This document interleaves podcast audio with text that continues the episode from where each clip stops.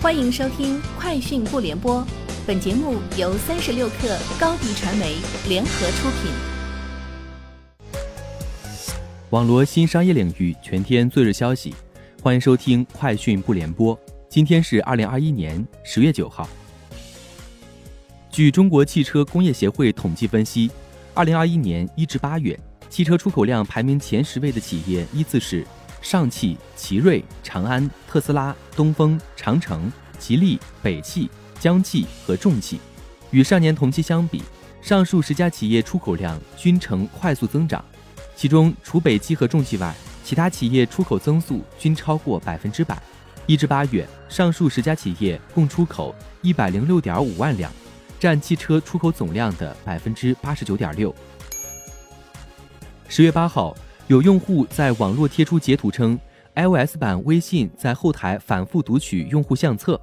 微信回应称，iOS 系统为 App 开发者提供相册更新通知标准能力，相册发生内容更新时会通知到 App，提醒 App 提前做好准备。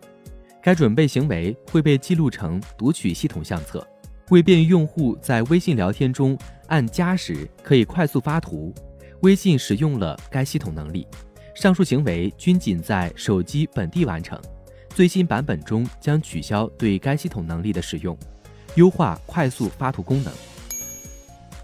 抖音电商十一消费数据显示，十月一号至七号，国货服饰、国产美妆、传统手工艺品、图书等商品销量均取得不同程度的增长，其中国货服饰销量比去年同期增长百分之八百四十点三九。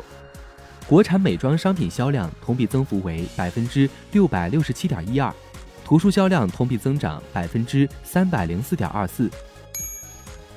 据国外媒体报道，在最近举行的二零二一年年度股东大会上，特斯拉 CEO 埃隆·马斯克表示，除非遇到任何意想不到的挑战，否则特斯拉的下一代 Roadster 跑车可能会在二零二三年发布。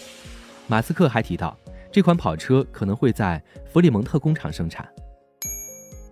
Facebook 为一周之内两次宕机向用户致歉。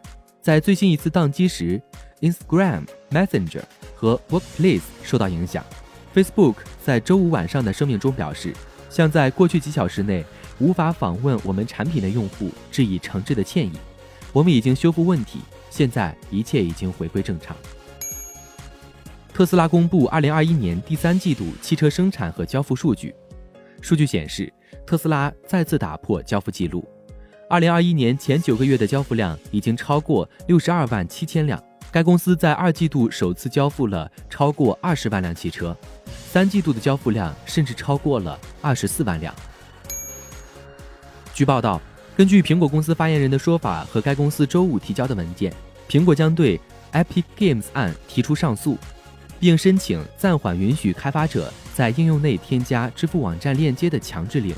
法官将在十一月决定是否批准这项申请。开发人员可以借助这项强制令规避百分之十五至百分之三十的 App Store 支付佣金。如果苹果成功获准延期，强制令可能要等到案件上诉结束才会执行，而整个上诉过程可能耗时数年。以上就是今天节目的全部内容。下周见。